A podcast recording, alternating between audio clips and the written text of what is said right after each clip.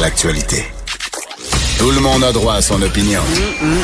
Elle requestionne, elle analyse, elle propose des solutions. De 14 à 15. Sophie Durocher. On n'est pas obligé d'être d'accord. Si vous trouvez que vos enfants à l'école n'ont pas de bons cours d'histoire ou que c'est pas des cours vraiment qui leur donnent le goût de se passionné pour l'histoire du Québec, ben on a une solution de rechange pour vous. Ça commence ce soir à Télé-Québec à 19h30. C'est toute une série qui s'intitule Québec avec un K et c'est euh, animé par la journaliste Noémie Mercier. Bonjour Noémie. Bonjour Sophie. Merci d'être là. Merci de l'invitation. Alors pourquoi Québec avec un K et non pas Québec Q U E B E C comme dans Québécois mettons? par exemple. par exemple. Québec avec un K parce que c'était ainsi qu'on l'écrivait au tout début de la colonie colonie. Euh, mais c'est aussi une façon, parce que Québec, ça veut dire, dans la grande famille des langues algonquiennes, ça veut dire là où le fleuve rétrécit. C'est ainsi que les Autochtones désignaient le lieu. Donc, pour nous, c'est une façon de dire, c'est pas juste l'histoire du euh, du Québec euh, dans son incarnation politique mm-hmm. actuelle, c'est l'histoire du territoire qu'on appelle aujourd'hui le Québec, mais où, mais qui, où, où, des Autochtones ont été présents depuis des millénaires, qui a été autrefois la Nouvelle-France, ensuite sous le régime britannique, etc., jusqu'à aujourd'hui. Donc, c'est une façon de, de faire référence aux multiples incarnations de ce territoire-là. Et c'est important parce que que tu mentionnes justement le côté autochtone et des premiers des premiers habitants des Premières Nations parce que bon, j'ai pas écouté tous les épisodes, j'ai écouté euh, l'épisode qui parle d'alimentation et de religion oui. et j'ai remarqué qu'à chaque fois vous parlez bon du régime britannique, du régime français et vous avez aussi des intervenants autochtones dont Isabelle euh, Fontaine qui Isabelle Picard. Isabelle Picard pardon et donc il y a toujours cette perspective là de dire on n'est pas juste des descendants de de français et d'anglais, euh, les peuples fondateurs, mais qu'il y a aussi des gens qui étaient là avant et c'est important d'avoir cette perspective-là historique. Est-ce que c'est un esprit de, de, je sais pas, de réconciliation ou est-ce que c'est comme ça que vous l'avez vu ou vous vous êtes dit juste une évidence, on parle d'histoire, donc on tient compte de tous ceux qui ont occupé le territoire? Euh, je dirais que c'est plutôt la deuxième option. On n'est pas dans un esprit, je veux dire, c'est sûr que c'est une façon intéressante de, de bâtir des ponts. On est beaucoup mm-hmm. là-dedans aujourd'hui, mais on n'est pas non plus dans un esprit, euh, disons, on fait pas de la morale avec euh, on trouve que c'est plus intéressant de raconter les événements à partir de perspectives multiples. Mm-hmm. Oui, comment les autochtones euh, vivaient ce territoire-là avant l'arrivée des Français, mais aussi toutes les interactions qu'il y a eu qui ont été majeures, mm-hmm. euh, les échanges bidirectionnels dans les deux sens. Il y a autant des autochtones qui ont emprunté euh, des, des, des, façons de se vêtir, des façons de se nourrir aux Français que les Français ont, ont, ont emprunté aux autochtones quand ils sont arrivés. Mais effectivement, euh, je suis contente que tu mentionnes Isabelle Picard, qui est une, une ethnologue qui est elle-même issue de la nation Huron-Wendat, et elle vient nous raconter certains pans de notre histoire, pas seulement ceux qui concernent directement les autochtones, mais un paquet de d'événements euh, que les autochtones n'ont pas forcément vécu de la même manière. Mm-hmm. C'est-à-dire qu'il n'y a pas une meilleure histoire qu'une autre, mais il y a certains événements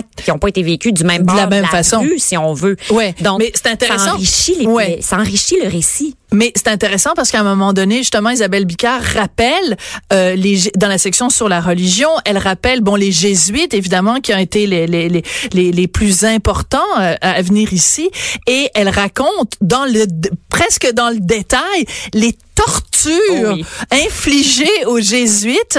Il y a huit jésuites, je pense, qui avaient été capturés et qui ont été torturés. Et elle raconte qu'ils ont été torturés pendant des mois. Et là, toi, ta réaction, c'est de dire, mais comment ça, des mois? Puis elle dit, oui, oui, ils leur ont arraché les ongles, ils leur ont... Et je trouve ça très intéressant parce qu'on a tendance beaucoup aujourd'hui à dire, euh, ben, tu sais, je veux dire, il faut, il faut jamais dire que les Autochtones ont, ont été, été un peuple pacifique, etc.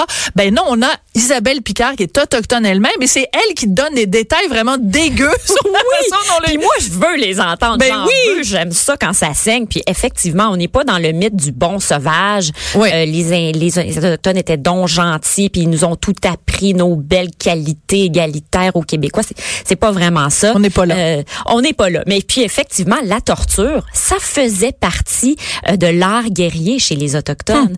euh, au point où endurer quand quand ils, ils, capturaient un prisonnier, si le prisonnier était capable d'endurer la souffrance, il gagnait en respect hum. aux yeux des autochtones qui parfois même allaient jusqu'à adopter leurs prisonniers de guerre qui résistaient à la souffrance. Et ce à une époque où la torture en France était illégal. Hmm. Donc, euh, on avait différentes conceptions de l'art guerrier euh, sur lesquelles on peut porter différents jugements de valeur aujourd'hui. Ouais, mais c'est mais ce que vous ne faites pas de donc de porter ces, ces jugements de valeur là. Alors encore une fois donc j'ai écouté l'épisode où on parle de parce que il y a il y a deux thèmes en général En dans général, chacune des, des, des émissions et euh, bon dans la section sur la nourriture on voit toute l'évolution euh, que les bon les premiers colons ils se nourrissaient de pain et de lard. Mon Dieu ça devait tu être plate à l'os.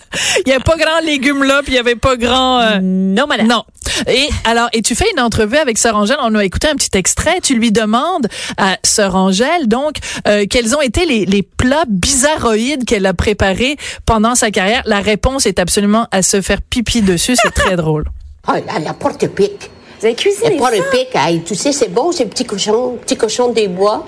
Ah oui, puis c'est un- pour la survie. La moufette, Vous avez pas cuisiné ça? bien sûr, la moufette. Qu'est-ce que ça goûte? On sait plus, je l'ai baptisée assez avec les fines herbes que je sais plus. Mais c'était la survie. Et là, là, on a tout fait, même des petites écureuils noirs. Vous avez fait ça? Ah, moi, j'ai tout fait. J'ai, j'ai, j'ai tout c'était quoi l'idée? C'était quoi l'idée de cuisiner ça? Ben, pour voir qu'est-ce que ça donne, ou qu'on est mal pris. L'alimentation, un jour, on ne sait pas. Ils disent qu'on va se nourrir avec des pilules. Mais ça va être triste à mourir, ma petite fille. Ah, mon Dieu, que ça va être triste. Je trouve ça très intéressant parce que donc Sœur Angèle, on le sait, elle est née en Italie, elle a immigré ici. Dans les années 50. Et elle, est, elle fait partie du, du, du, du mobilier, je veux dire. Angèle et tout ça. Et c'est intéressant parce qu'à travers la série, on voit aussi tout l'aspect de toutes les communautés culturelles. Donc, ta Sœur Angèle, euh, t'as, bon, l'historienne en chef qui est dans votre série, Oui, euh, Myria- qui, est- qui est, bon, je sais pas, d'origine Polonaise. polonaise. Oui. Euh, Il y a donc euh, Isabelle Picard, autochtone. Toi, Noémie, moi, tu es, oui. toi, tu es de quelle origine, Noémie?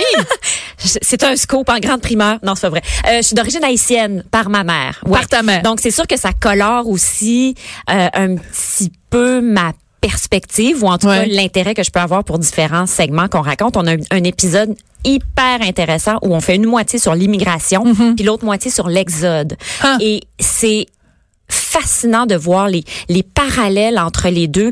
Euh, on raconte toute l'histoire de l'exode des Canadiens français en Nouvelle-Angleterre euh, Ouais. à la fin 19e siècle, début 20e siècle. En à peu près un siècle, il y a un million de Canadiens français qui ont quitté le Québec fou, pour hein? la Nouvelle-Angleterre pour aller chercher un avenir meilleur. Parce qu'il y avait pas de job ici, Ils n'avaient pas de job, ils travail. étaient dans la misère, ils arrivaient là-bas, ils faisaient face à de l'hostilité. On était des de migrants.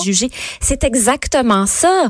Et au départ, on n'était pas dans une démarche d'intégration là-bas. On a transporté nos institutions, euh, on enseignait l'histoire du Canada en français dans des écoles paroissiales en Nouvelle-Angleterre. On a fondé des sociétés Saint-Jean-Baptiste là-bas. On envoyait les religieuses pour éduquer les filles. Donc euh, ça a pris du temps, ça a pris quelques générations avant que les Canadiens français euh, s'assimilent à leur société d'accueil. Donc, t'entends ça puis tu dis, mon Dieu, euh, on a déjà tout vécu, mais comme en miroir. C'est ça qui, qui me fascine. Il y avait pas de mur à cette époque-là entre le Canada pas et les. États-Unis, hein? Mais par contre, euh, au moment de la crise économique, euh, le, le- cette pratique-là a été abolie parce qu'on voulait réserver les jobs aux Américains. Donc, on a arrêté l'exode des Canadiens Donc, on a été ça. victime de discrimination. Dans, dans- les ancêtres de Donald Trump nous, nous ont renvoyés chez nous avec un nous coup de pied au derrière. Oui. Noémie, ça commence euh, ce soir à 17, à 19h30 à Télé-Québec. Il y en a six épisodes, si je me En trompe tout, il y pas. en a 12. Les six premiers sont déjà en ligne au québec.téléquébec.tv.